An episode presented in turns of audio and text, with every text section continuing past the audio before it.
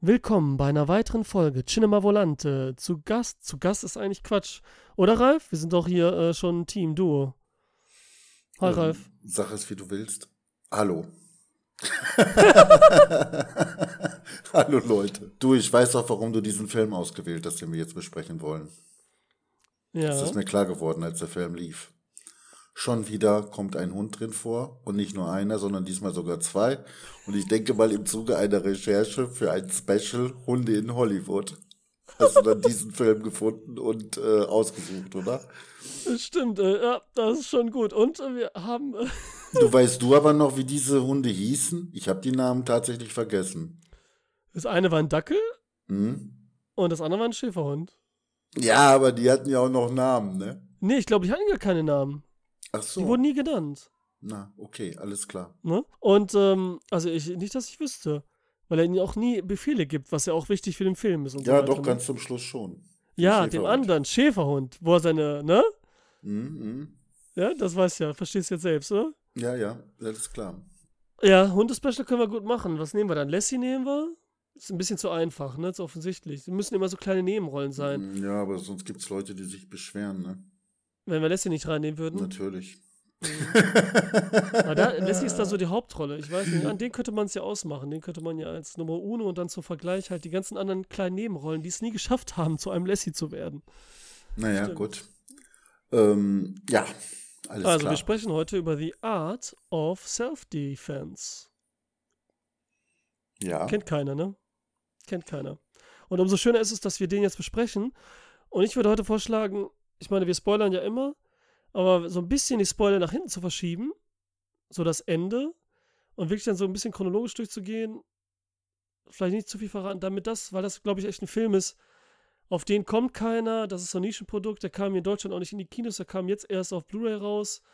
Und äh, damit die Leute richtig Bock auf den Film erstmal kriegen und dann von mir aus nach 10 Minuten unseres Podcasts äh, äh, weghören und sich den anschauen und dann weiterhören. Oder was meinst du? Ja, ich hoffe, ich kriege das hin.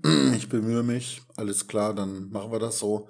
Und ich möchte noch sagen, also ich bin erstaunt, ja, dass so ein Film nicht in die deutschen Kinos kam.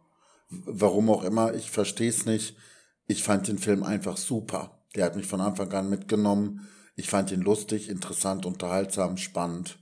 Da ist alles drin. Oder? Ja, ich war auch, äh, ich bin auch super begeistert, ganz ehrlich. Also eigentlich müsste das schon reichen, dass die Leute jetzt den Film gucken, ne? Eigentlich können wir direkt mit Spoiler anfangen. Also wenn sie uns jetzt nicht vertrauen und den gucken und dann mal, äh, Also sehr empfehlenswert. Sehr empfehlenswerter Film.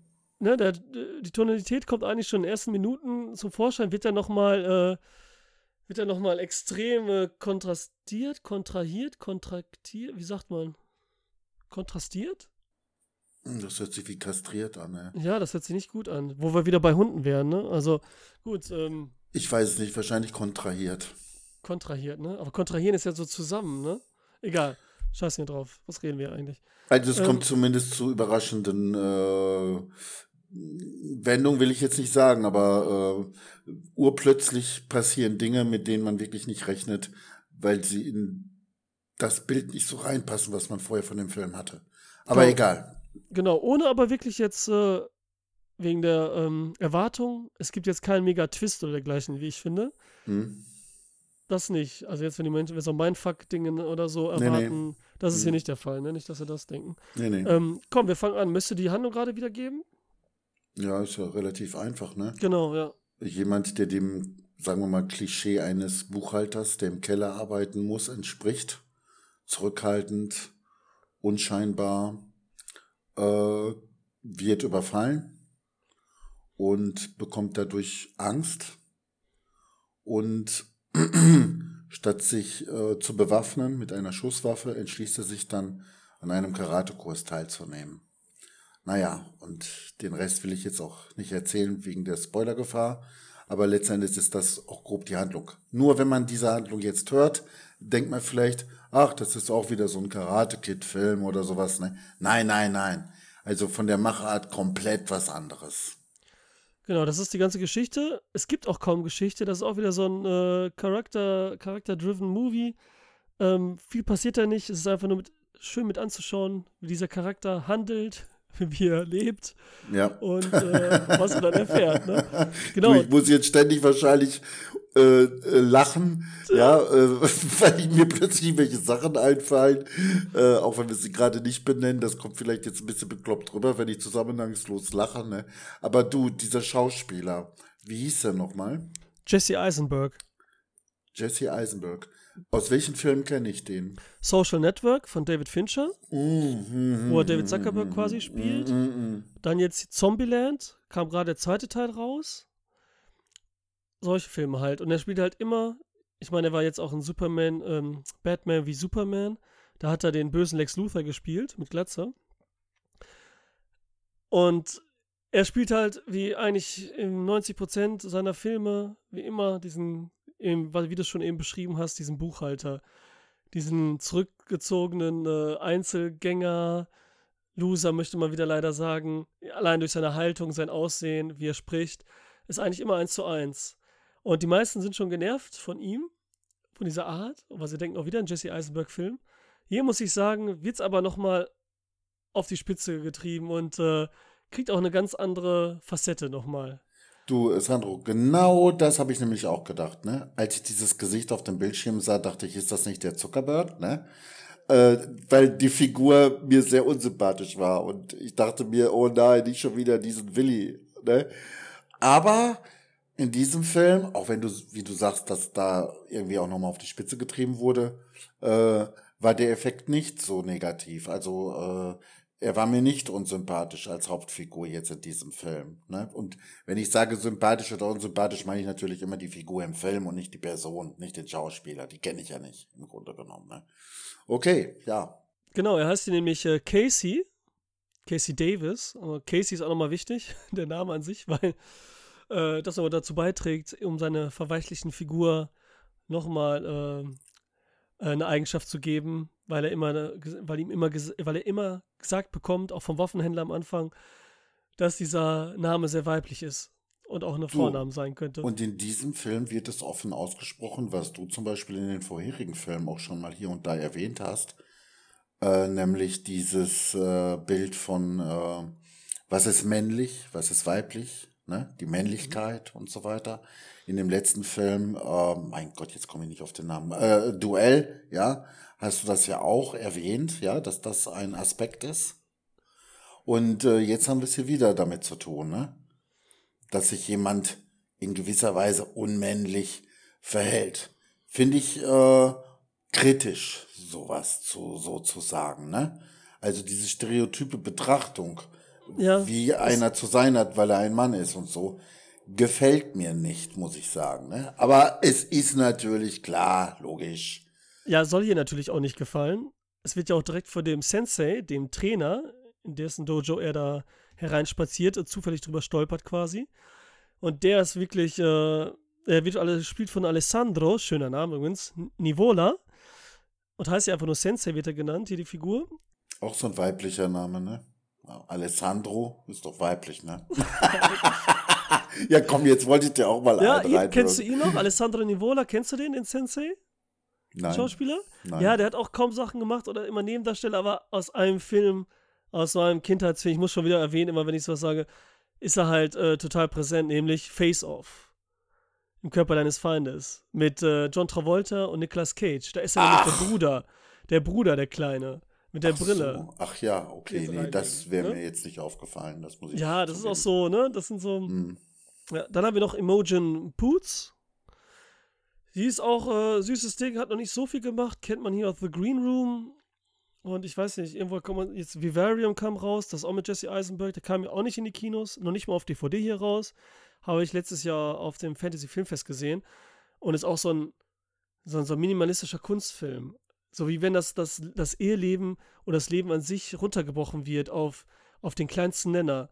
Wie so ein Theaterstück inszeniert. Also sehenswert. Den musst du dir auch angucken. Vielleicht kann man den auch mal besprechen. Würde ich gerne machen.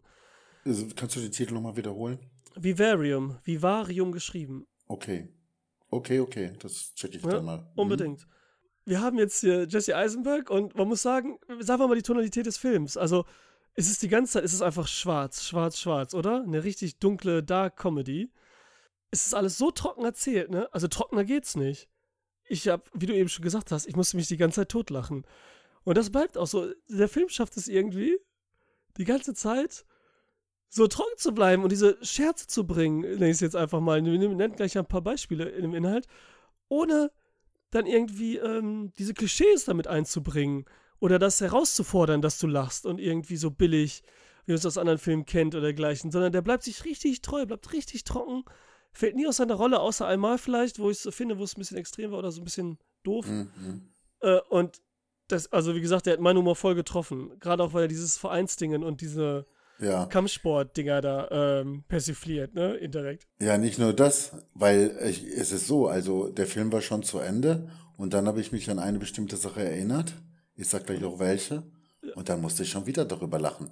Ich frage mich natürlich auch, was ist denn jetzt so lustig daran gewesen? Ich weiß es nicht mal, aber ich muss trotzdem lachen. Nämlich, wenn ich mir vorstelle, dass der, der Typ, nachdem er dann seinen gelben Gürtel bekommen hat, sich einen gelben Gürtel bestellt und den dann mit seiner Hose trägt und ganz stolz mit diesem gelben Gürtel rumläuft. Das ist auch meine Lieblingsszene. Das ist wirklich, das ich, wenn ich jetzt mich einer fragt, denke ich auch zuerst daran. Ja, ich, und dann dieses Game, Gesicht dabei noch. Ne? Ja, wenn der gelben Gurt kriegt, er bestellt dann diese gelben Gurte und checkt die seinem Sensei, weil er Mindestbestellanzahl 50 waren anscheinend. Und das mhm. Geilste, was noch witziger ist, er kommt da schon mit diesem gelben Gurt an, damit er ja, gelb auch tragen kann, zivil. Dann hat er den anderen auch alle Farben mitgebracht und jetzt kommt's. Jetzt hat er einen schwarzen Gürtel für seinen Lehrer. Und ein schwarzer Gürtel ist ja ganz normal. Ja, und da hat er extra produzieren lassen. also, ja, so einen schwarzen Gürtel kannst du ja, ja. immer kaufen, als wäre sowas Besonderes. Und der Sensei, man dachte so, jetzt kommt noch was, ne? Man wusste schon die ganze Zeit in dieser Komödie, übertreiben die nicht und alle sind immer bitter ernst. Und dann dachte der Sensei, da muss er doch was sagen oder dass es peinlich findet oder so. Nein, der findet das richtig gut. Und auch sein Kollege sagt dann so, ich trage jetzt den braunen Gürtel. Und damit ich auch zeigen kann in der Öffentlichkeit, dass ich, ja. und er und braune Gürtel sind ja genauso normal, ne? Ja, also, ganz genau, wollte ich gerade sagen. Du, und äh, jetzt stell dir doch mal vor, ne, du hast so eine Karate-Schule, ne? Und dann kommt dir da so ein Schüler um die Ecke, ne? Da weißt du doch auch nicht mehr, was du sagen sollst, oder? Alter, das ist wirklich. Da also da bin ich so tot mehr, was du sagen sollst. Das ist auch meine Szene, echt meine erste. Aber wie gesagt, das ist ja alles ähm, wirklich ernst gemeint und keiner macht sich in dem Film selber über den anderen lustig. Das ist ja das Witzige. Selbst wenn sie mobben und so weiter, wird das ja nicht dargestellt irgendwie so, so, so, so, ach, wie sagt man, so plakativ, ne? Und so, so traurig wird auch kaum Musik genommen und so weiter. Es wird so trocken erzählt. Die Farben sind alle so richtig low, außer sein Gelb, ne? Weil wenn er den gelben Gurt dann hat, dann kauft er sich ja alles gelbe Sachen und so weiter, ne? Das ist ja auch so witzig. Ja, ja, der ist voll dann auf Gelb fixiert auf einmal. diese gelben hm. Sachen dann, ne? Das ist so. Aber wir können ja dabei anfangen. Er ist jetzt bei diesem Trainer. Er macht das jetzt, weil er halt ähm, überfallen wurde. Ist jetzt bei den, ähm, in dieser Kampfschule. Da kommt er als erstes in diese Kabine, ne? Hm. Und dann sind da schon diese Typen in Boxershorts, ne? Und machen da diese Übungen halbnackt und heben sich so hintereinander auf und so, ne? Das ist auch schon so mhm. witzig. Ja, ja, so gay ja, und so. Und diese ganze, so ein bisschen dieses leicht sektenhafte und dieses leichte, übertriebene Zusammen. Ich weiß nicht, dieses Vereinsdingen. Das ist so lustig. Da macht der andere das. Und da, mhm. auf der Arbeit wird ja so ein bisschen, ne? Da wollen sie nicht ähm, an sich ranlassen und so. Das ist wirklich Einzelgänger, keiner will was mit ihm zu tun haben. Er kopiert sich ja dann noch diese Zeitschrift, damit er so mitreden kann und gucken kann, was cool ist und so, ne? Oh, das ist so schlimm. Jede Seite dann nachts heimlich, ne? Wo man auch schon sieht, er ist so spät auf der Arbeit, ne? Er macht Überstunden, kann auch nichts durchbringen. Bringt aber auch später eine witzige Szene, als er dann ein Bild aus diesem Playboy oder was immer das war, äh, wo eine nackte Frau gezeigt wird, als Hintergrundbild auf seinem Monitor hat aber so ganz nebenbei, während er dabei ist, Russisch zu lernen und dann von seinem Boss sozusagen gestört wird, der ihn dazu auffordert, doch seine Arbeit nachzukommen. aber er macht das dann alles total offensiv sozusagen, was er vorher heimlich gemacht hätte. Ne? Genau, das ist nämlich dieser Moment. Er kriegt hier, ähm, er ist ja am Kämpfen, am Machen und dann hat er gesagt bekommen, dass er jetzt mal endlich Eier zeigen soll vom Trainer, vom Sensei mhm. und das auch mal ausdrücken soll und so weiter. Und er lernt ja Französisch am Anfang, das sehen wir ja und dann bekommt er auch eine schöne Einführung des Charakters, finde ich, am Anfang. Mhm. Oder? Dann in diesem mhm. Café, wie er da sitzt, er liest und so, er ist schon so einsam in dem Bild. Mhm. Und dann kommen diese anderen beiden, die Französisch sprechen und dann so ähm, sexuelles Zeug reden, ne? Und dann sehen wir hinterher, dass er Französisch kann und auch sehr gut. Und der Typ sagt halt hier nicht so eine weichliche Sprache, was ja auch passt. Ne? Lern Russisch. Lern Russisch. und hol dir einen Schäferhund. Irgendwas gefährliches, einen größeren Hund und so weiter. Das ist, äh, Ja, man sagt es der französischen Sprache ja nach, dass selbst wenn man jetzt die übelsten äh, Beschimpfungen in der Sprache äußert, ja, die total brutal, pervers oder sonst was sind, äh, dass sich das dann sprachlich vom Klang her immer noch so anhört, als würde man äh, eine Liebesbezeugung machen, ne? Also Ja, äh, genau. vom Klang Aber- her. Da ist ja auch was dran, ne? ja, ist ja melodisch, romantisch, ja, ja, ne? das ist schon klar, ne? Okay, ja, stimmt. Aber du warst jetzt schon dabei, dass er jetzt diesen, äh, in diesem Sensei ist. Mir ist da noch eins aufgefallen. Er hat ja vorher die Idee, eine Waffe zu kaufen. Und ähm, bei diesem Waffenkauf wird er aufgeklärt. Es werden seine Personalien aufgenommen. Es wird alles schön registriert. Also nicht so nach dem Motto, du gehst jetzt in so einen Shop rein wie bei äh, zwei glorreiche Halunken, ja, und holst einen Revolver, sondern es geht alles streng nach Law and Order ab, sozusagen. Und äh, dann wird auch äh, eine Wartezeit äh, gefordert. Also man kann jetzt nicht einfach reingehen, alles ausfüllen und die Waffe dann mitnehmen und so weiter und so weiter. Also es läuft sehr formell ab und das aus Gründen, die ja naheliegend sind. Ja, ist ja offensichtlich, warum. Immerhin, so eine fette Schusswaffe, du kannst Menschen damit töten, ist schön, dass das dann so abläuft, ne? Ja, ist ja auch in amerikanischen Film. Also wer ein paar guckt, da läuft das auch immer so ab. Deswegen weiß man, dass es. Auf einer Seite muss man sagen, dass man überhaupt Waffen kann, kaufen kann, einfach so. Ohne, Ja, ne? es ist unvorstellbar für uns. Hauptsache, wir gucken, ah, du hast keinen umgebracht vorher und warst nicht äh, über eine Woche im Gefängnis, okay, du kriegst eine Waffe. Musst nur eine Woche warten. Ne? Also, Dass der Verkäufer das macht, weil er das machen muss, wird auch spätestens klar, als er sagt, sie werden es lieben, eine Waffe zu besitzen. Ne? So. Und dann aber später in diesem Budo, Dojo, Karate Dojo, da stellt ihm der Sensei auch so formelle Fragen. Ne? Wie alt bist du in Monaten und so weiter? Auch so ein komischer Nonsens. Und dann aber auch, ne? Ähm, warum wollen sie Karate lernen? Also das geht ja schon auch dann, irgendwo ist das auch schon so eine Persönlichkeitsabfrage, wenn man so will. Ne? Was bringt dich dazu, das lernen zu wollen und so weiter. Ne? Und da habe ich so eine gewisse Parallele gesehen. Einmal beim Waffenkauf und jetzt, wo es um ja den tödlichen Kampfsport geht sozusagen. Ne? ja, auf jeden Fall. Also erstmal ist es, nach, um nochmal klar zu machen und ihn zu verdeutlichen, so dass er wie, dass er einsam ist und so weiter. Ja, das, Weil haben sie ein Kind, haben sie das, ne? Aha, aha. Dann bei dem Waffenverkauf, dann äh, hinterher ist es dann auch so, und das ist schon so witzig, die Szene ist auch so lustig.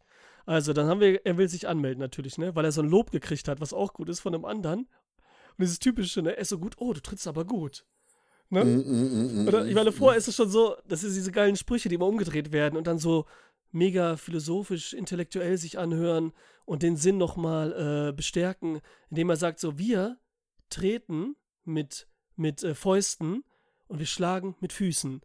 Und dann so, ah, das ist logisch. Ist das schon so faszinierend, solche Sachen. Also, Mm, total mm, blöd. Ja, ja. Und dann tritt er den Typen und dann sagt er auch wieder, du musst, dein, du musst deinen Körper, mit deinem Körper trittst du meinen Fuß. So muss sie das vorstellen. Sagt er auch wieder, ah, das ergibt Sinn. Und dann loben sie ihn, das ist ja gut, dann sofort, ich will trainieren. Schnitt, ne? Und dann sehen wir von der Perspektive dieser ganz unten Froschkamera diesen Raum riesengroß, riesenhoch mit diesen ollen Gardinen, die da hängen. Und dieses Gräuliche dahinter von diesem Dojo, rituellen, philosophischen Kampfsportding, wie die beiden ganz klein in diesem Raum sitzen, er seine Brille rausholt an diesem alten Computer und dann so, wieso willst du Kampfsport machen, wie du gesagt hast, ne? Mm, Und dann sagt er so, ja, wieso? Ja, hier sind fünf Auswahlmöglichkeiten und so, ne? Ist alles in diesem Formular drin und so, ne? Oder Ja, ja, ja. wie alt bist du? In Monaten und so, ne? Und dann.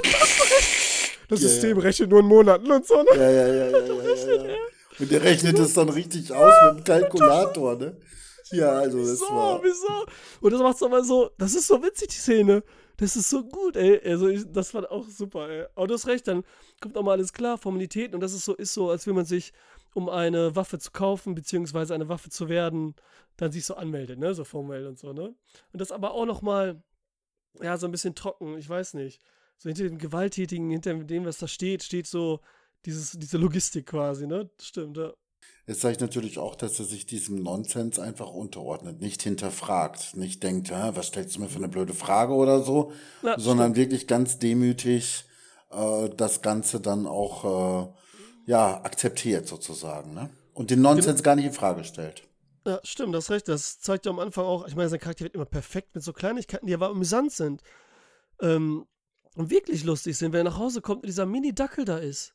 Und der sagt gar nichts, der Dackel. Hm? Und er kommt sofort. Guckt ihn nur an, so von wegen hier, machst du mal hin, ne? Der Hund, ne? Und dann geht er hin, will ihm Futter und dann entschuldigt er sich, oh, tut mir leid, kein Futter da. Dann geht er in den Laden, holt natürlich das No-Name-Futter, so wie er selber ist, ne? So, so ein braunes Papier, dann drumherum alles bunt, was auch so sein Leben und seinen Charakter so beschreibt, ne? Mhm. Geht dann zurück und dann wird er überfallen. Ne? Aber stimmt, das sind so die Kleinigkeiten, das haben sie echt super gemacht, diese Figur zu beschreiben und uns darzustellen. Naja, äh, ich fand's auch komisch, als er im Krankenhaus liegt, der Dackel zu seinen Füßen und dann äh, das, was im Fernsehen gezeigt wird, also äh, das hören wir und dann gesagt wird, äh, ein 36-jähriger Hundebesitzer. Ja, also verstehst du? Also Stimmt. normal würde Das man ja gar den, nicht richtig gehört. ja, richtig normal würde man den Beruf nennen oder irgendwie sowas, ne? Ein 36-jähriger Buchhalter oder irgendwie sowas, ne? Oder Single oder irgendwas, ne? Aber Hundebesitzer so als Charakteristikum, das äh, fand ich auch irgendwie drollig, ne? Ja, seine eigene Eigenschaft, ne? Der, der Mann ist einfach nichts, außer dass er ein Hundebesitzer ist, ne? Ja, ja. Das ist erwähnenswert nur. Genau. Und da fällt mir auch, wo du gesagt hast mit dem Gürtel, ne? Also bevor er den Game-Gürtel kriegt, kriegt er seinen, ähm, seinen Anzug auf jeden Fall, seinen äh, Karate-Anzug und seinen Gürtel. Da geht er in den Schuppen und holt die raus. Er darf da nicht rein. Da fängt schon das erste Mysterium irgendwie an, ne? Das Heiligtum. Er darf dann in die Tür, wartet draußen, dann kommt er raus und dann sagt er so, diesen Gürtel, irgendwie so, das ist das Allerheiligste. Den darfst du nicht verlieren. Hm? Sonst kostet das 15 Dollar. das ist so gut. Das, auch das, das haben die aber, ich, das hört sich jetzt so dumm an, wenn ich es hier erzähle, aber das haben die so gut wieder. Das Timing ist perfekt einfach. Ja. Und die das spielen und die Kadrage, das ist echt gut. Ne? Also wirklich, die Tonalität ist einfach, die wird so durchgezogen Hm, und hm. trifft es auf den Punkt. Ne? Die ist Mhm. nuanciert aufs Genaueste. Und es hält dir die ganze Zeit durch, finde ich. Also das ist das Gute. Ich habe da eine Frage. Das ist jetzt irgendwie gehört das gar nicht zum Film. Vielleicht, äh, vielleicht schneidest du das raus. Ich weiß es nicht. Aber äh, dieser Anzug, diese die Hose davon, die hatte einen Gummizug. Äh, ist das so heutzutage? Ja. Ach so, das kenne ich gar nicht. Und dann dieser Gürtel, wie er gebunden wird, Mhm. das wurde auch immer total akkurat gemacht, ne? Ist es hier nicht so akkurat gemacht? Äh, an den meisten Stellen, ja, nur an einer Stelle nicht. Ich glaube, wo der Frau der Gürtel gegeben wird. Mhm. Aber gut, äh, vergiss es, das ist jetzt nicht so wichtig, aber äh, ich habe nur drauf geachtet, weil ich vergessen habe, wie man diesen Gürtel richtig knotet und dachte, der Film kann mir jetzt dabei helfen, aber Ja, das ist auch so schwierig. richtig. ich mag diese Gürtel sowieso nicht. Also damals, als ich Taekwondo gemacht habe, Mhm, und ich weiß mhm. noch ganz genau, da hatte ich auch eine Prüfung Hm? und äh, habe alles perfekt bestanden. Ich habe diesen Gürtel aber falsch gebunden, weil das wurde mir irgendwie nie so richtig gezeigt. Ja, war bei mir genauso, ja. Da musste ich nach vorne gehen, da hat mich der, der Prüfer nach vorne gebeten, geb gebeten, gebeten, da hat mich der Trainer, der, der Prüfer hat mich da nach vorne gebeten. Dann hat der mit dem Gürtel mir ins Gesicht geschlagen. Ach Quatsch! Ja, zwar so leicht, ne, aber trotzdem so vor allen Leuten, die da alle standen und hat mir den da gebunden, ne. Ja, so krass war es bei mir jetzt nicht. Äh, Es kam nur jemand, der mir das dann nochmal äh, vernünftig gezeigt hat vor der Prüfung. Und äh, da habe ich mich auch gefragt, wieso zeigt einem das keiner, ne? So total bescheuert, ne? Ja, und es war auch so, ich meine, das war jetzt, da war ich, keine Ahnung, zwölf Jahre alt oder noch jünger. Ich weiß nicht, na egal. Auf jeden Fall, ähm, ja, mit den Gürtelbinden, das ist wirklich auch geil, weil dann kriegt er einen neuen Gürtel oder am Anfang und dann ist der andere sitzt auf der Bank und er sagt, komm, ich binde dir den und dann stehen die immer so davor, als würden die ihm einen blasen oder so, so sieht das immer aus. So ganz nah binden die den und so, das ist immer so, so, so crazy, so, so, so, man schämt sich zwischendurch immer so, muss sich aber so totlachen, das ist so gut gemacht. Also wirklich, Ja, du, das ist äh, wirklich gut. als es um das sogenannte Abkühlen ging, ja, da dachte ich auch, was passiert denn jetzt, ne? Was, was ist denn jetzt plötzlich los, ne? Wo die sich dann anfing auszuziehen und so weiter, ne? Oder er dann in die Kabine mit der Frau äh, äh, ähm, zum Abkühlen dann äh, war, ne? Also, äh, da dachte ich auch, was zeigen sie uns denn jetzt, ne? Ja, das war wirklich, genau. Die Frau Imodium Putz ist nämlich hier eine, anscheinend somit die beste Kämpferin. Auch ganz mit da oben bei. Äh, äh, Dan-mäßig, ne? Ich Mhm. glaube, die ist gerade im braunen Gürtel, hat sie einen davor irgendwie. Bekommt ihr dann aber nicht, äh, stattdessen bekommt den anderer irgendwie, weil er halt dieses Frauending hat. Ich glaube, er hat auch nur diese Frau da um sie fertig zu machen, um den Kontrast zu zeigen, oder? Weil er ja Frauen eigentlich nicht mag und hasst. Deswegen frage ich mich, wieso ist sie überhaupt da? Und er mal sagt, wie, man muss ein Mann sein und so weiter und du wirst nie einen schwarzen Gürtel kriegen, sagt er zu der Frau und so weiter. Aber er hat sie nur da, um sie klein zu halten, um das zu beweisen. Verstehst du? Oder?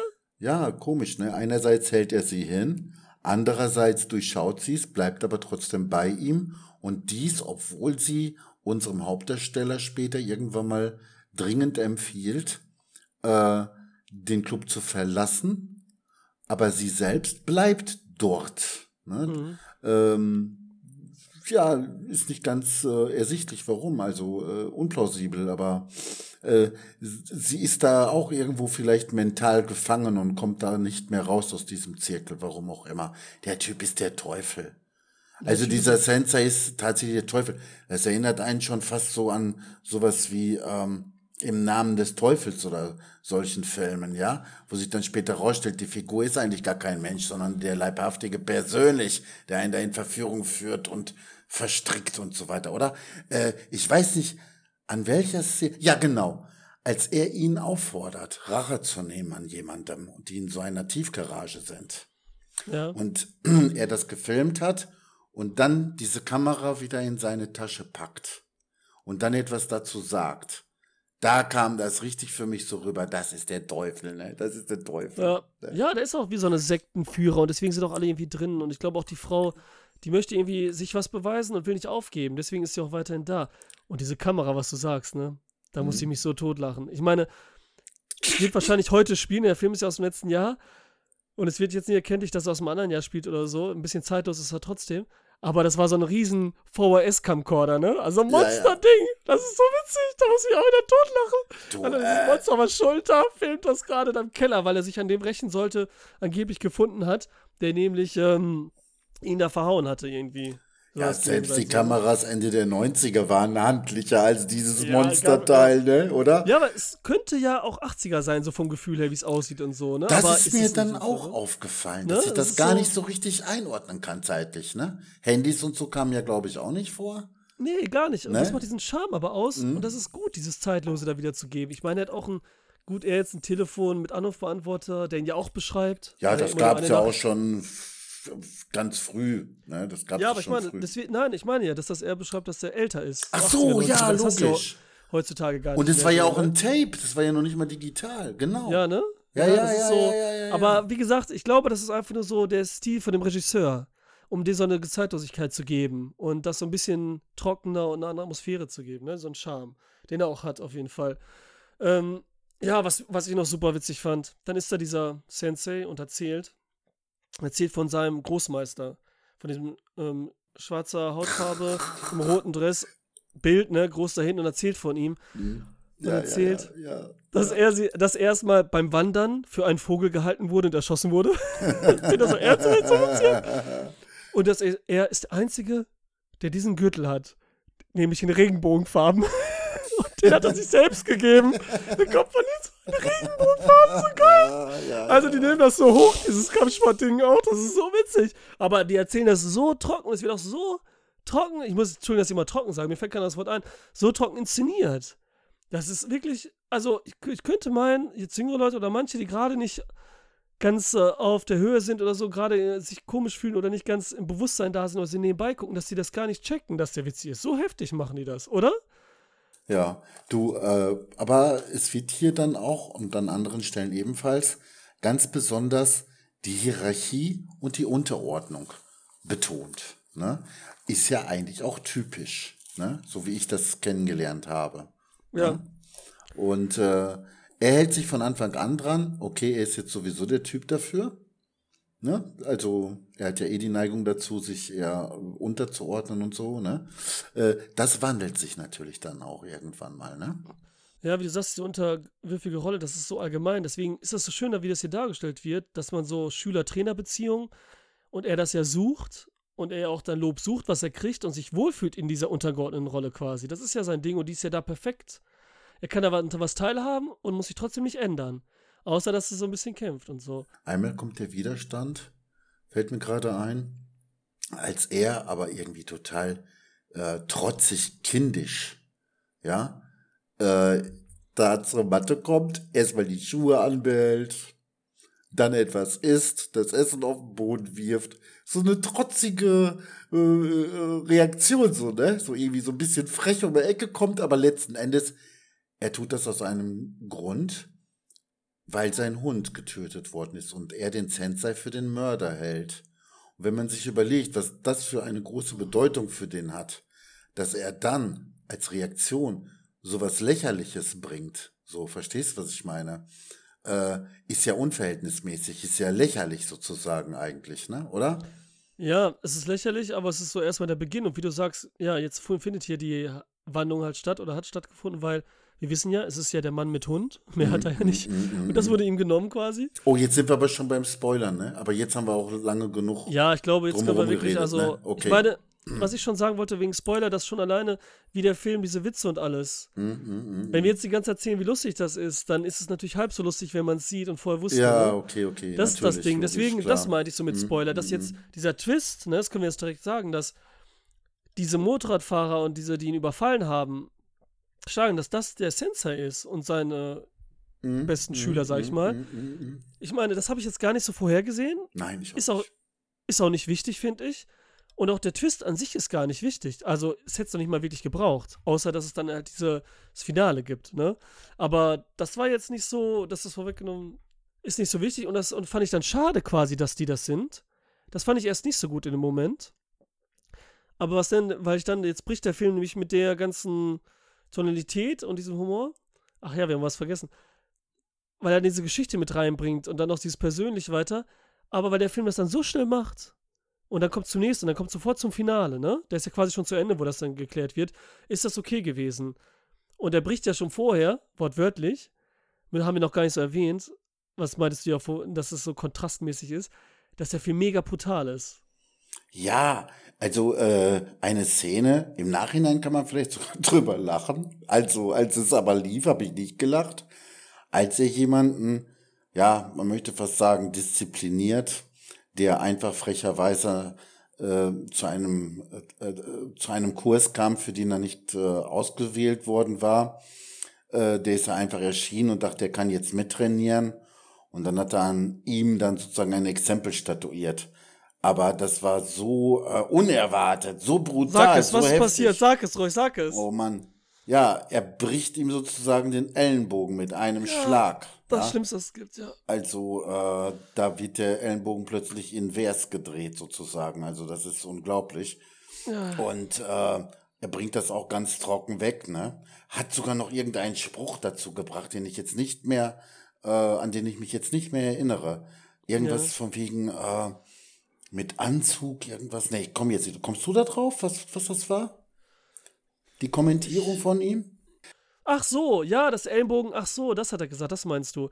Irgendwie der Ellenbogen ist eine super Waffe, ne, wegen des Hebels. Mhm. Aber diese kann er auch zerstören. Ich glaube, das war es irgendwie. Also, Okay. vielleicht meinte damit auch, die Schüler bildet er zu super Leuten aus, aber die kann er auch selbst dann, ne, vernichten oder so. Keine Okay. Ahnung.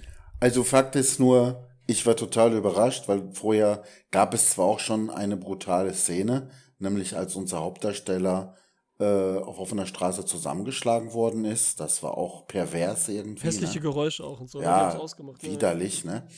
Und äh, aber dann dachte ich, okay, jetzt ist er ja in diesem Club, die sollen ihm helfen und als so gemeinschaftlich, ne? Und dann auf einmal Wumms äh, zieht er das Ding durch. Ich habe ja schon damit gerechnet, dass er ihn irgendwie maßregeln würde, weil er da nichts zu suchen hatte, ne? Damit war ja zu rechnen, aber so plötzlich, so so das war so abwegig diese Brutalität, ne? Aber äh, ja, das, äh, wie hast du das genannt? Kontramäßig war das oder so? Oder Kontrast? Ja, wir- Kontrast. Kon kontrastiert, Mhm, kontrastiert. Kontrastiert, ja. Gut, dann lassen wir es bei dieser Wortschöpfung. Ich gucke gerade soll's? Mhm. Verb, Kontrast. Ich muss jetzt nachgucken einmal. Vielleicht schaffen wir es ja mit dem Wort noch in den Duden in 20 Jahren. Ja, aber echt. Ja. Hier steht immer nur kontrastreich und so. Das Mhm. gibt's einfach nicht. Egal. Ähm, ja, das war echt brutal und auch zwischendurch. Dann trainiert er in dieser Abendschule, wo er mit sein darf. Und hat ja. schlägt dann dem anderen Schwarzen den Zahn aus. Und er Mhm. blutet und nimmt den dann so. Und man wusste schon, und dann freut sich der Schwarze einfach. Ja, yeah, das war super und so. Du hast mir so in die Fresse geschlagen, dass mir, mir den Zahn äh, rausfällt und so, ne? Also ganz crazy. Und er freut sich auch. Weil man dachte jetzt, ist das so heftig, als er den Ellenbogen durchschlägt?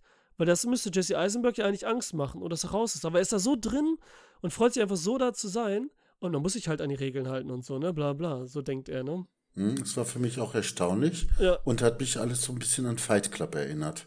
Genau, Insbesondere, auch gedacht, ja, ja. alles klar. Ja. Gerade jetzt bei der Szene, die du beschrieben hast. Stimmt. Gerade da, ne? Und dann auch später kam das dann, als ich erstmal diesen Gedanken hatte, dann auch noch öfter durch. Auch bei dieser Abkühlszene oder bei anderen Sachen, ne?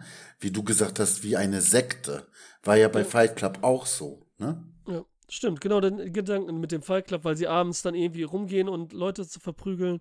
Das weil auch sie noch. äh, hm? selbst sich gegenseitig da kaputt hauen und so und drauf stehen. Und äh, ja, das stimmt. Das war echt, ähm, das war auch geil.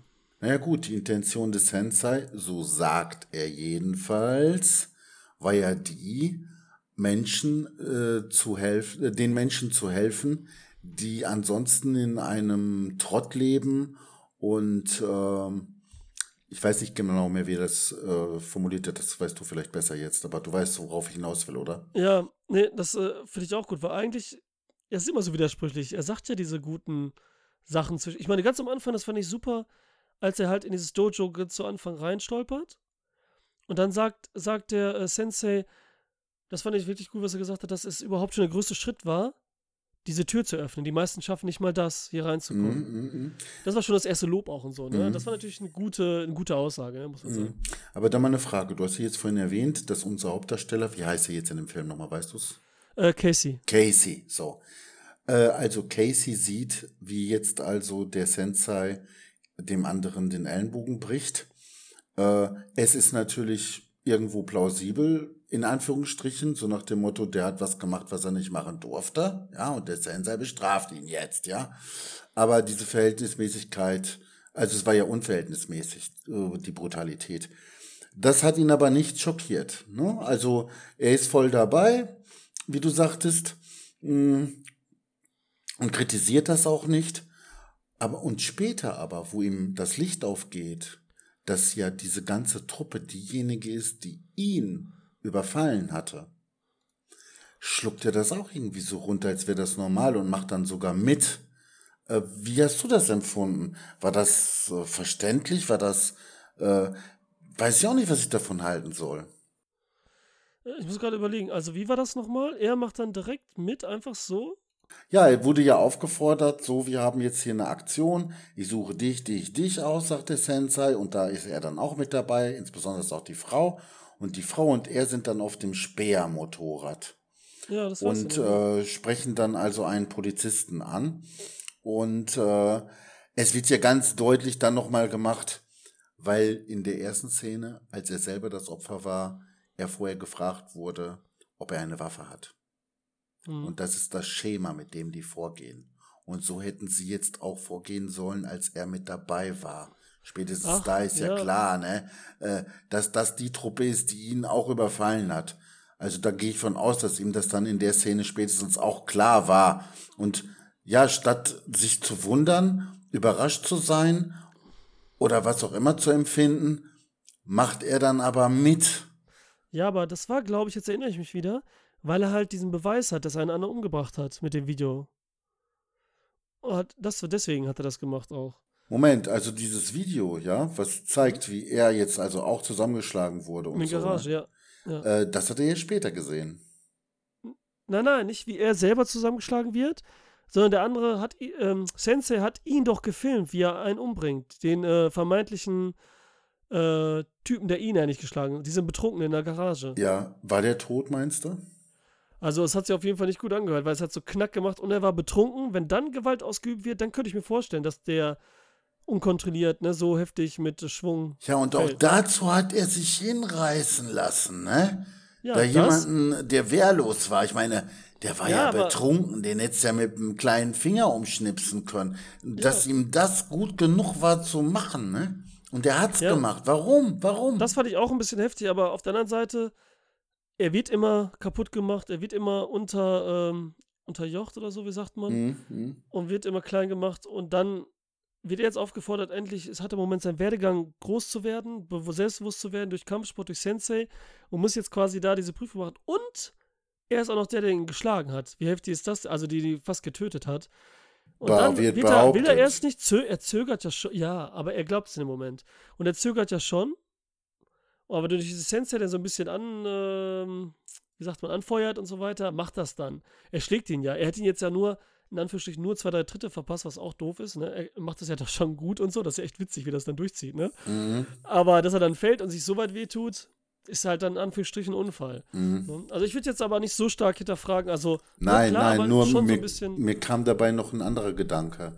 Man sagt ja bei einer Schusswaffe, nicht der Finger betätigt den Abzug, sondern der Abzug äh, betätigt den Finger.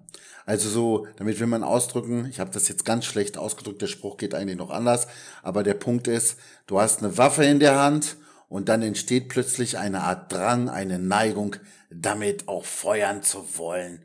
Und äh, es gibt wahrscheinlich keinen Menschen auf der Welt, der eine Schusswaffe besitzt und nicht schon mal damit äh, geschossen hat und sei es auf einen Baum oder irgendwie sowas, ja. Das, ne? Ne? Ich meine, jemand, der eine Schusswaffe hat, ja, sobald du eine hast, sozusagen.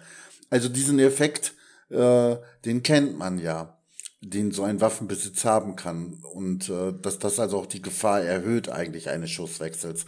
Und dann dachte ich, okay, guck mal, guck dir die Leute an, die alle irgendwann irgendwo so, was weiß ich, Taekwondo, Kung Fu und was weiß ich nicht alles noch trainieren, ja. Ähm, und äh, es aber so nicht anwenden, die vielleicht irgendwo vielleicht auch mal ja in der realen Umgebung gerne mal checken würden, ne? Also das gerne auch mal so austoben würden, was sie so alles gelernt haben. Und dann irgendwelche fadenscheinigen Gründe vorschieben, äh, wann es gerechtfertigt ist, es zu tun, ja? Da reicht dann eine Kleinigkeit aus, dass die dann äh, plötzlich in die erste Reihe springen und sagen Hallo und äh, das dann auch anwenden und anwenden wollen. Das heißt, du trainierst jeden Tag vier Stunden oder so und dann willst du es auch irgendwann mal vielleicht benutzen. So ein ähnlicher Drang wie mit dem Abzug und der Waffe, dachte ich. Dass das da vielleicht auch so ein bisschen dargestellt wird, ne? Dass dadurch Ja. auch ein Grund besteht, warum man es gerne praktizieren möchte, real, mit irgendeinem Sinn dahinter. Ja, ja, also zusammengefasst das einfach, ne? Also wie gesagt, äh, der Spruch ist ja der andere jedenfalls, den ich kenne, nicht Waffen töten Menschen, sondern Menschen töten Menschen. Und der Reiz, der betont natürlich nicht den Reiz, aber dass du sagst, wenn du eine Waffe in der Hand hast, den Reiz hast zu schießen, Hm? das dann auch eher tust, obwohl du nicht so ein Mörder bist. Und eben dann, wenn du Kampfsport kannst, eben diese Waffe hast und das auch ausführen möchtest. Ja, okay, ja, stimmt. Du hast ja gerade selbst gesagt, du hast mal Taekwondo gemacht. Hast du nie diese Neigung verspürt, die Gelegenheit am Schopf zu packen, irgendwo, wenn es sich äh, ergab, äh, oder sich sogar darüber zu freuen, wenn so eine Gelegenheit entstand, das dann auch machen zu können? Ja, ja, klar, ich habe immer davon geträumt, irgendwie mich zu prügeln. Am besten auch jemanden retten eigentlich. Auf der Straße, da ist jemand und dann hinzulaufen, das war meine Tagträume so. Alles und den klar. dann zu befreien. Ich meine, ja. Gut, dann weißt du ja, was ich meine. ja ich weiß, was du meinst. Ja, was ich noch richtig lustig fand, dann hat er ja gerade den gelben Gürtel gekriegt und war einkaufen, seine gelben Sachen und dann steht er da an seinem Auto an sein, und da kommt so ein kleiner Truck, so ein Pickup, fährt neben ihn auf dem Parkplatz, öffnet die Tür mit vollem Wams gegen seine Autotür, macht sie zu und der Typ geht einfach. Und dann dreht sich ja Jesse Eisenberg um und sagt so, Entschuldigung, waren Sie das? Und so weiter, macht ihn ja an. Und das ist auch wieder so lustig, weil dieser Typ auch, ne, mit dem Pickup, das kennen wir, dieses Klischee, diese, diese, wo, wo dann immer irgend so ein, so ein, so ein richtiger hier Holzfäller-Typ kommt, so ein typisch amerikanischer Mhm, Texaner oder so mhm, irgendwas. Und der sieht auch so witzig aus, oder? Hm? Der ist auch nur so ein, so, ein- so ein Abziehbild von diesem äh, eigentlichen Holzfäller-Typ. Ja, oder? mit seiner Das- kleinen Bierwampe, was er da hatte, ne? Ja, Diese und so, so da. dünn und so weich und was er ja, sagt. ja, dann ja, ja, ja. danach, also er hatte ja die Tüte einfach aus der Hand, ne? Weil er so Mhm, witzig ist. mhm, Du kannst Karate mit der Tüte in der Hand, bevor du die Tüte fallen lässt, hau ich dir in die Fresse und so, ne? Ja, ja, ja, ja, ja. Und dann heult er im Auto danach, ne? Flennt so richtig, nach, fährt Mhm, nach Hause, mhm, Jesse Eisenberg, und zieht schnell seinen gelben Gürtel an, seinen richtigen, sein Kimono. Ja, ja, ja, ja, richtig, richtig. Und, und, und ist dann wieder zufrieden. Ah, ah, Mhm, alles wieder mhm, gut und so, ne? mhm, mhm. So, so als Zwischending mal wieder. Ja, da siehst du mal, wie wichtig für ihn das in Bezug auf seine Identität war. Und so ist es, glaube ich, bei vielen Sportlern, nicht nur bei, beim Kampfsport. Dass es zur Identität wichtig dazugehört, ne? Besonders, weil er auch sonst nichts hat, ne? Das ist halt dieses Problem, wenn eines so überwiegt in seinem Leben, ne? Mhm. Was ja auch diese Sektenheinis eigentlich so ausnutzen, müssen wir jetzt mal wieder ganz doof sagen, ne? Die suchen sich halt die sozial Schwachen aus oder eine große Schwäche haben. Sei es nun, sie haben Ja, ja. irgendjemanden verloren oder dergleichen und so weiter, um dies dann auszunutzen. Egal. Er sucht ja auch den Kontakt, man sieht's ja. Also er ist in diesem Aufenthaltsraum, spricht die Leute auch an, gibt sein Bestes, irgendwie witzig zu sein. Also mit anderen Worten, seine Isolation ist nicht selbst gewählt, sondern äh, für ihn Ja. eine Art Defizit sozusagen. Er wird nicht anerkannt. Ne? Aber ja, also er versucht es dann irgendwie, man weiß natürlich nicht, ob das vorher. Ja, weil das so ein bisschen komisch ist, ne? Ich meine, dann sehen wir, die Kamera ist richtig cool. Wir sehen diesen Tisch da, Kaffeetisch in dieser Mensa-Pause. Und ihn so hinter dem einen Typen, der gerade spricht. Und die Kamera filmt eigentlich die. Und dann sehen wir so ganz klein, wie er so langsam mir vorpirscht, so ins Bild. Und dann wartet drauf, dass er so einsetzen kann, ne? Dass die Leute irgendwas sagen, wo er dann so irgendwie auch was zu sagen kann. Ja. Aber sagt dann sowas richtig Dummes, ne? Also was Ja. ganz Bescheuertes. Alle gucken ihn nur an und er geht dann. Also Ja. das ist auch so eine gute Szene wieder. Und auch dieses Typische, was ich so kenne von Leuten im Restaurant, wenn da welche sitzen, Stammgäste, und die auch alleine sind. Und dann sieht man so richtig, wie die darauf warten, dass sie dann bei den anderen so mitreden können und einfach sich dann so einbeziehen. Mhm. Obwohl sie äh, nicht äh, gefragt werden oder so. Ne? Mhm. Also das ist schon so ein bisschen erbärmlich, muss man leider sagen. Jetzt hör mal auf, doch. Ja, ja, okay, verstehe. Nee, was ich gut fand, war, dass als er diese Wandlung vollzogen hat, selbstbewusster ist und so weiter, jetzt nicht losgeht und diese drei im Aufenthaltsraum irgendwie zusammenprügelt, sondern ein anderes Auftreten plötzlich hat, auch verbal. Und wo es dann heißt, ja, aber wir haben keinen Stuhl mehr, ich nehme deinen. Und so weiter, ja. Also, äh, wie er die dann plötzlich so unter Kontrolle hatte und die auch sofort dann so nach seiner Fuchtel sprang, ne? Das fand ich gut, ne? Dass das nicht einfach so billig gemacht wurde nach dem Motto, dass er denen jetzt ein paar aufs Maul gibt oder sowas, ne? Ja, bei seinem Chef hat er ja einen aufs Maul gegeben, ne? So ein Das ja, einmal so ein Pack, ne? Das war aber auch total trocken eigentlich, ne? Ja, oder? trocken. Und das war der Einzige, der sich ja um ihn kümmert und immer auf dem Telefon an, ähm, äh, auf den Anrufbeantworter gesprochen hat, die einzige Nachricht und der immer ihm so viel Zeit gelassen hat und so, ne, dass er Mhm. danach wieder zur Arbeit kommt. Und wie du sagst, dann, dann, dann, ich nehme deinen Stuhl und die anderen haben, hatten gerade über Push-Ups gesprochen, dann sagt er, was machen wir jetzt? Wir machen Push-Ups. Und dann ziehen die sich aus und die Szene schneidet und so, ne? Ja, ja, also ja. ihre Sackos, damit sie Push-Ups machen können. What the fuck? Bei dem Schlag äh, gegen den äh, Chef kommt ja auch wieder zum Tragen. Er erklärt ihm das ja so nach dem Motto, du bist mein Chef, also verhalte dich auch so. Also da kommt auch wieder dieser Hierarchiegedanke und die Regeln kommen zum Vorschein, die er gelernt hat. Ne? Ja, ist einfach total witzig, wie er auf einmal das dann wieder zu ernst nimmt und das dann übertreibt und dann so, ja, trocken, stupide, passend zur Filmatmosphäre dann rüberbringt, ne? Wie so ein Roboter eigentlich. Mhm, mhm. Ne, wie das dann durchzieht, was auch gar nicht so passt, weil das natürlich übertrieben ist und er macht das dann so, Ja, ja. wie so, denn das beigebracht wurde. Und was du eben hattest ja schon erwähnt, wie sich dann aufregt und wie so ein Kleinkind, ne, wie du auch beim letzten Podcast über Duel gesagt hattest, wie der Typ dann aus sich rauskommt und dann so ein bisschen so auf den Boden tritt und so ein bisschen peinlich eher. So macht er das auf der, ähm, auf der Matte dann und das Essen verteilt und so gegen die Regeln. Mhm. Und sich, dann kommt der, der Sensei und das alles findet ja statt während der Kinderklasse. Mhm. Und die Kinder und die Eltern sitzen auf der Bank an der Seite und gucken sich das ganze Schauspiel an, wie er so sagt, gegen den Sensei kämpfen will. Und dann kämpft er gegen ihn und anscheinend ist der Sensei ganz gut oder jedenfalls ne, gut genug für ihn und macht das ganz cool und wehrt ihn ab und schlägt ihn. Und dann sehen wir dieses Bild, wie diese, diese ganzen Kinder mit ihren dicken, also fast nur dicke Kinder mit ihren Eltern da sitzen, so gemischt und sich totlachen. Das ist auch wieder so gut gemacht. Das Timing ist perfekt einfach. Also, das wird ja eh oft gemacht. Die Eltern wurden auch kurz zuvor, am Anfang, als er kam, da war er schon Imogen Poots am Trainieren, ne? Die ganzen, äh, Anna heißt die in dem Film. Oder Anna wahrscheinlich. Ähm, und die alle trainiert und dann die Eltern daneben sitzen.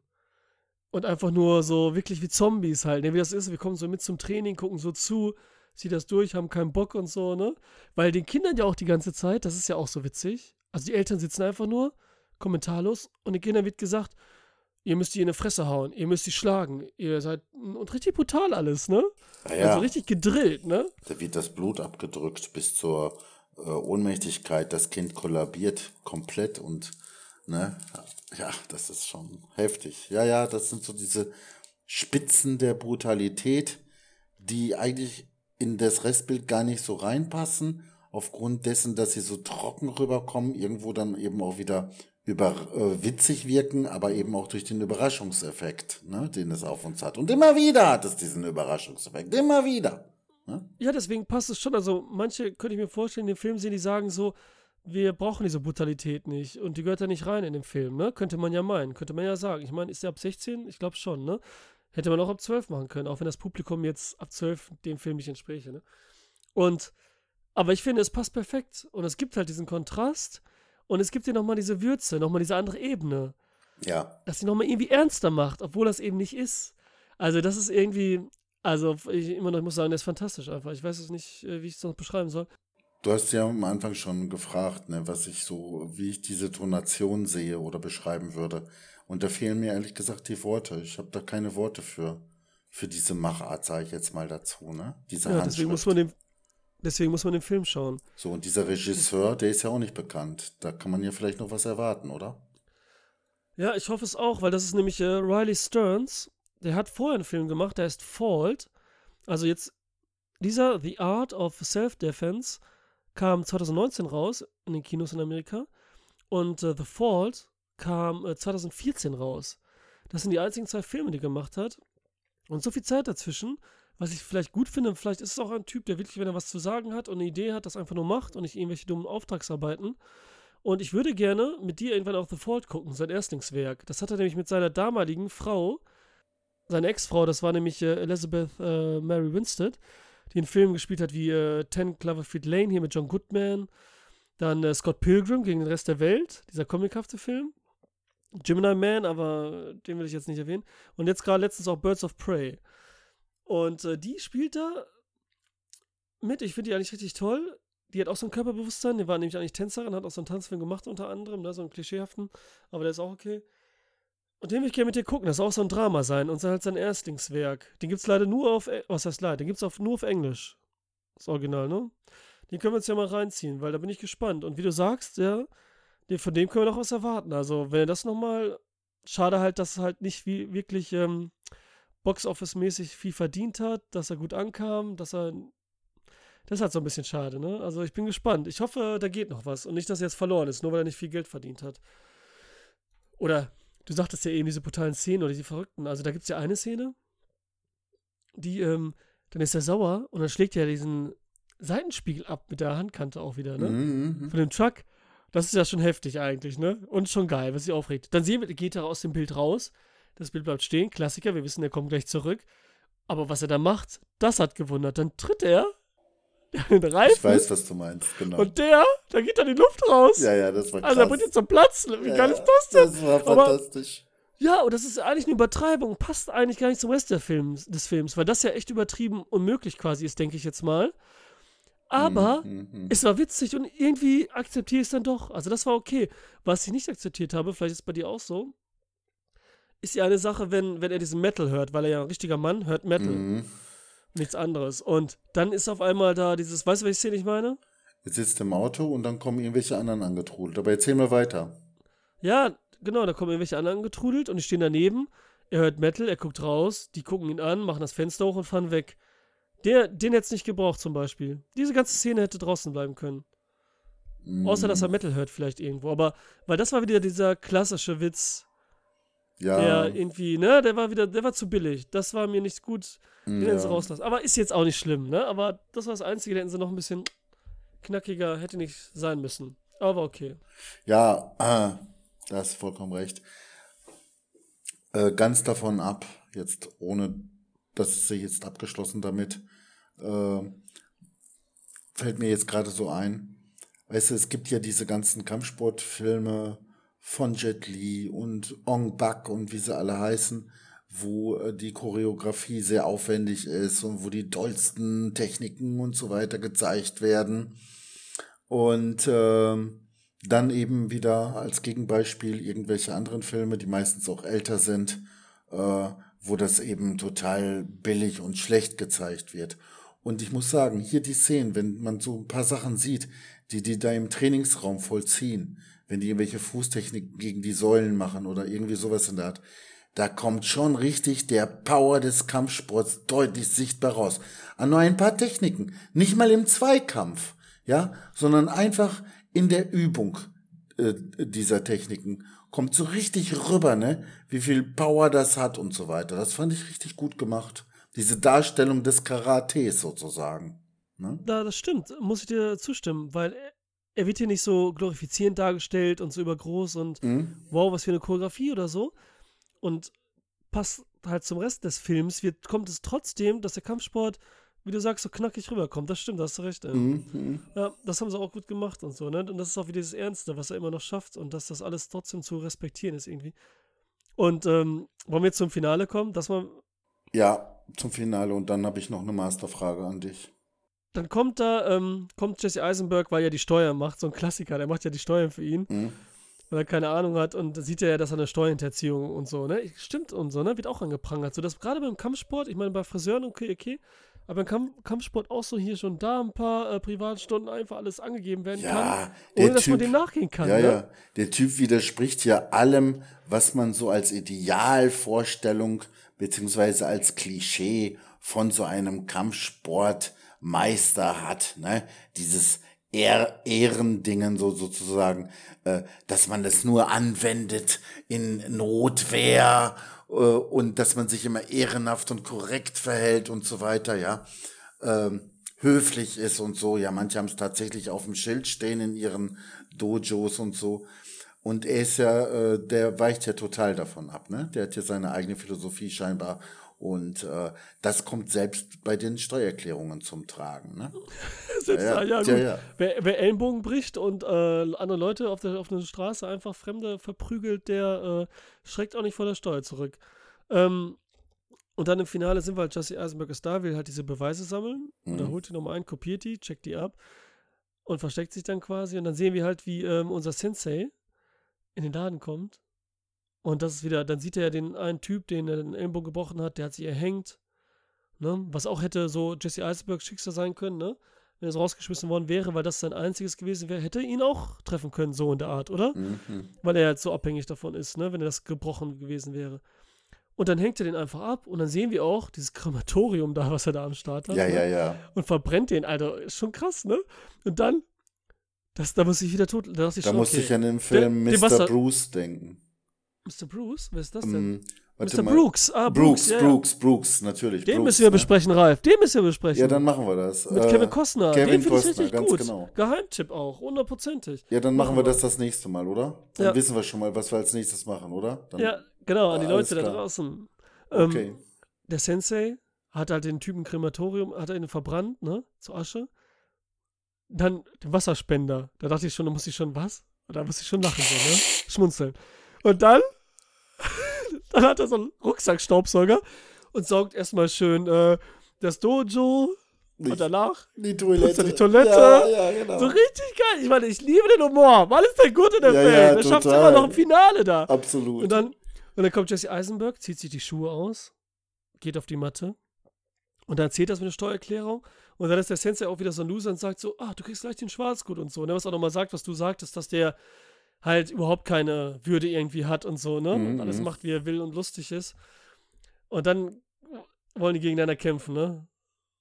Und was passiert dann, Ralf? Ah, sag du mal, ich kann das gar nicht sagen. ja, das war das Allerbeste, ne? Er, er knallt ihn einfach ab, ne? Mit der Waffe, die er sich äh, ganz am Anfang äh, erst kaufen wollte, dann wieder doch nicht, aber jetzt hatte er sie dabei und Peng gibt's einen Kopfschuss, ne? Ganz trocken weg. Ne? Ohne, ohne Zögern, ohne Zögern. Ja, wie schnell das ging, ne? Vom Ja, Timing. ja, da war ich ja. sogar überrascht. Warst du auch überrascht? Ja, es war toll. Äh, vor allen Dingen, wie gesagt, dass es ohne Zögern passierte. Ohne Zögern. Ne? Weil am Anfang, ne, als er sich die Waffe angeguckt hat, noch in dem Waffenhandel, ganz, ganz zu Anfang, wie er die Waffe gehalten hat, ne? So an der Brust und so, das sah so witzig aus. Da dachte man, wenn der schießt, der tut sich noch weh. Und da macht das ja perfekt, zack, zieht und sofort. Und wo hat er getroffen, Ralf? wo hat er getroffen? Genau in den Kopf. Und ich weiß, worauf du jetzt hinaus willst, möchte aber noch eins einfügen, nämlich, Bitte. er hat diesem Sensei auch noch etwas zu sagen. Die Gründe, warum er ihn jetzt töten will oder getötet hat oder wie auch immer. Er sagt ihm das postmortem. Der Typ liegt schon auf dem Boden und dann sagt er ihm das. Er hätte ja jetzt auch ihn mit der Waffe bedrohen können zunächst mal und ihn dann voll quatschen. Und ich find's ganz toll, dass das nicht so gelaufen ist. Ne, dass der Film dieser Linie auch, äh, dass er diese Linie beibehält, auch dieses trockene Element, auch das der Überraschung für uns. Denn es wäre total doof gewesen, wenn er jetzt die Waffe gezogen hätte und dann gelabert hätte. Da wäre der ganze Effekt für uns verloren gegangen. Ne? Nein, so hat er ihn jetzt erst erschossen und danach voll gelabert. Aber es hat ja noch was anderes. Das wolltest du ja gerade wahrscheinlich noch sagen, ne? Ja, Auf sag sich. du mal, sag du mal, ich kann nicht mehr, sonst muss ich gleich tun. also, gut, dann sage ich ganz schnell meine Gedanken.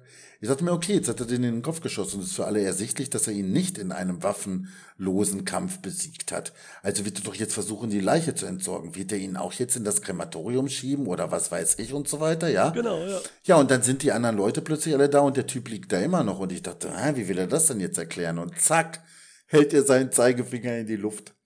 Ja, voller Blut als hätte er ihn jetzt mit seinem Zeigefinger in den Kopf gestochen.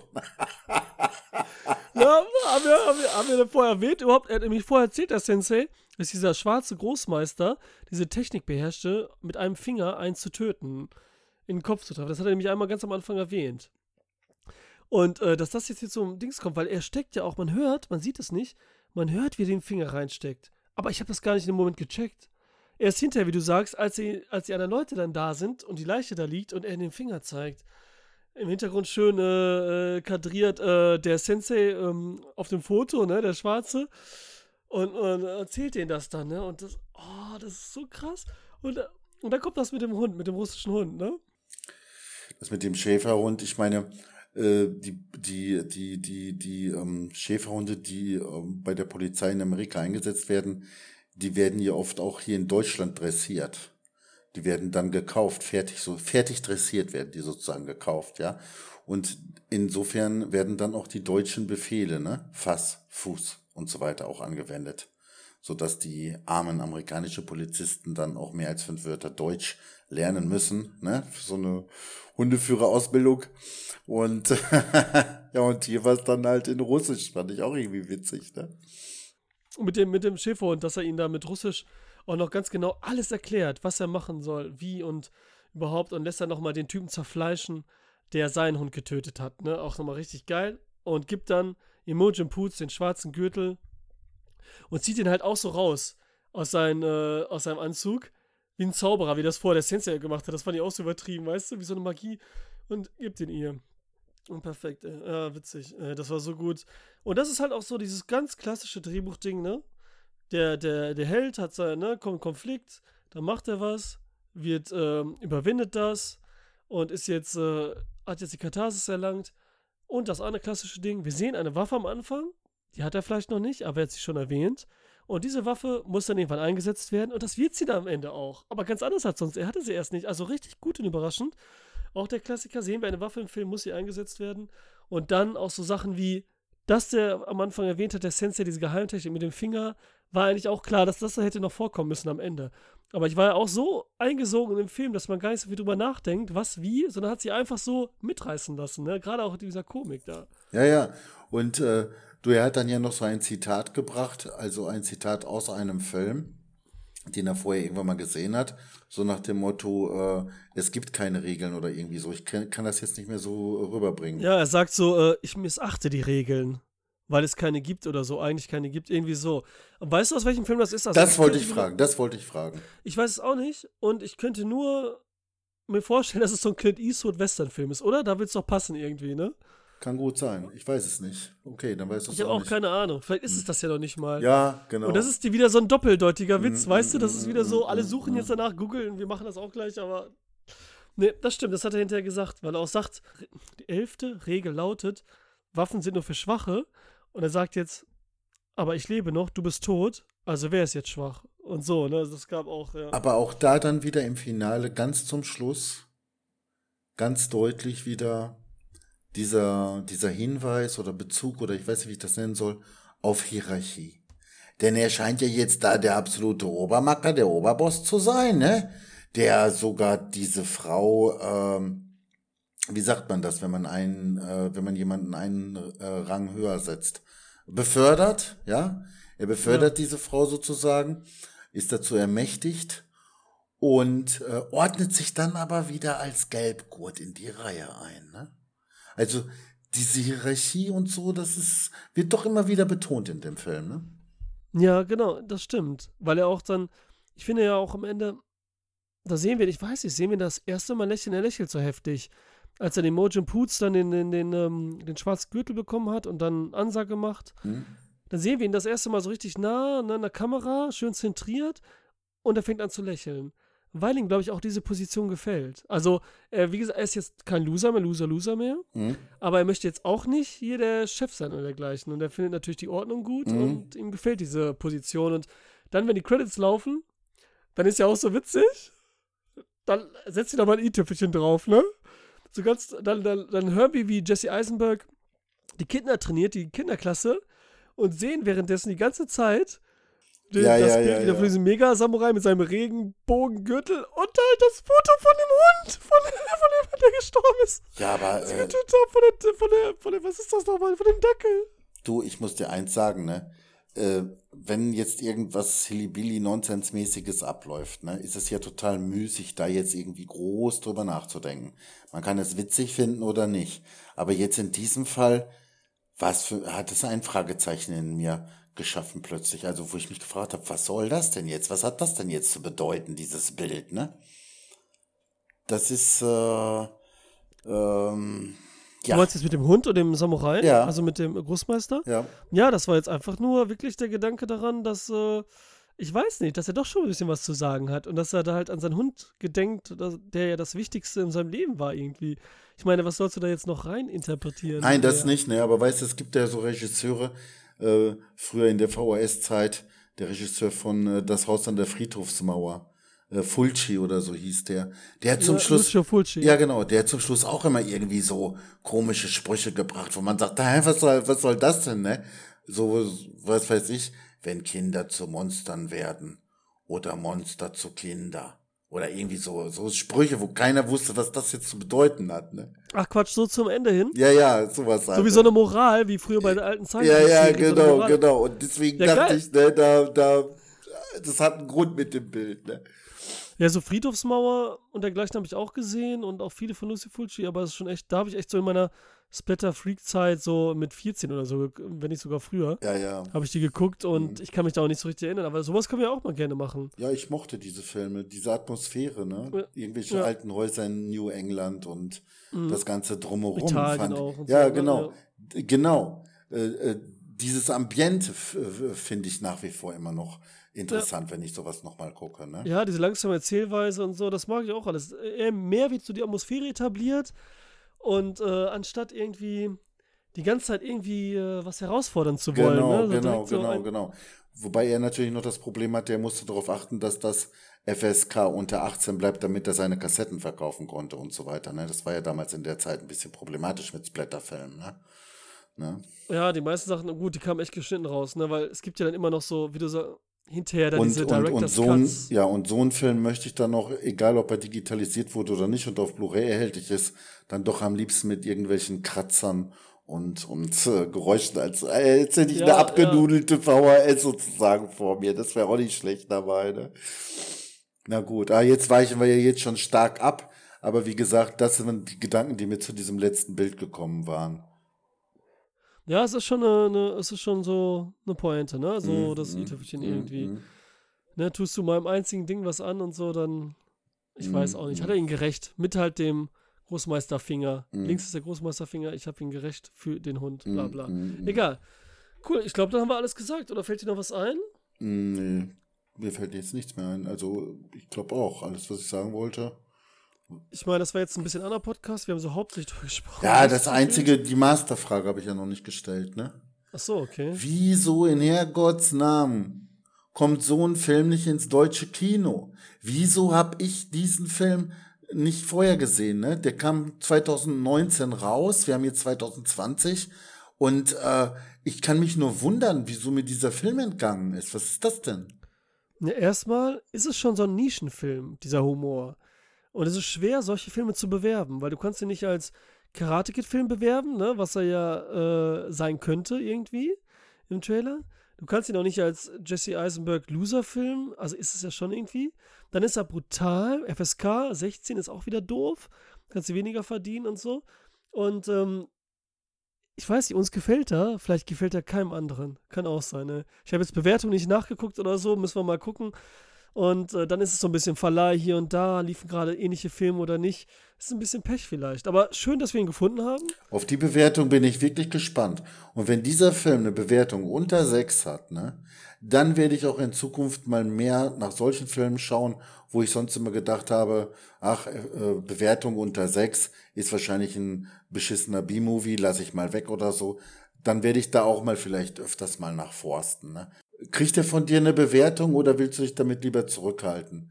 Also ich bin ja bei, bei Letterboxd angemeldet, da mache ich ja schon immer Bewertungen und da gebe ich ja, ne, Leute, könnt mich da auch adden und so, ne, mm, Cinema Volante. Mm. Und da bin ich, ähm, habe ich dem Film jetzt, äh, also werde ich den jetzt geben und dann auch den Link drunter setzen hier von dem Podcast, äh, werde ich ihm vier von fünf Sterne geben, plus ein Herz, ein Okay, like, okay, okay. Weil er mich so klar. persönlich angesprochen hat, ne? Mm. Also wirklich, ich weiß auch nicht. Also wenn ich den nochmal zwei, dreimal gucke, ich weiß nicht, ob er dann immer noch so funktioniert.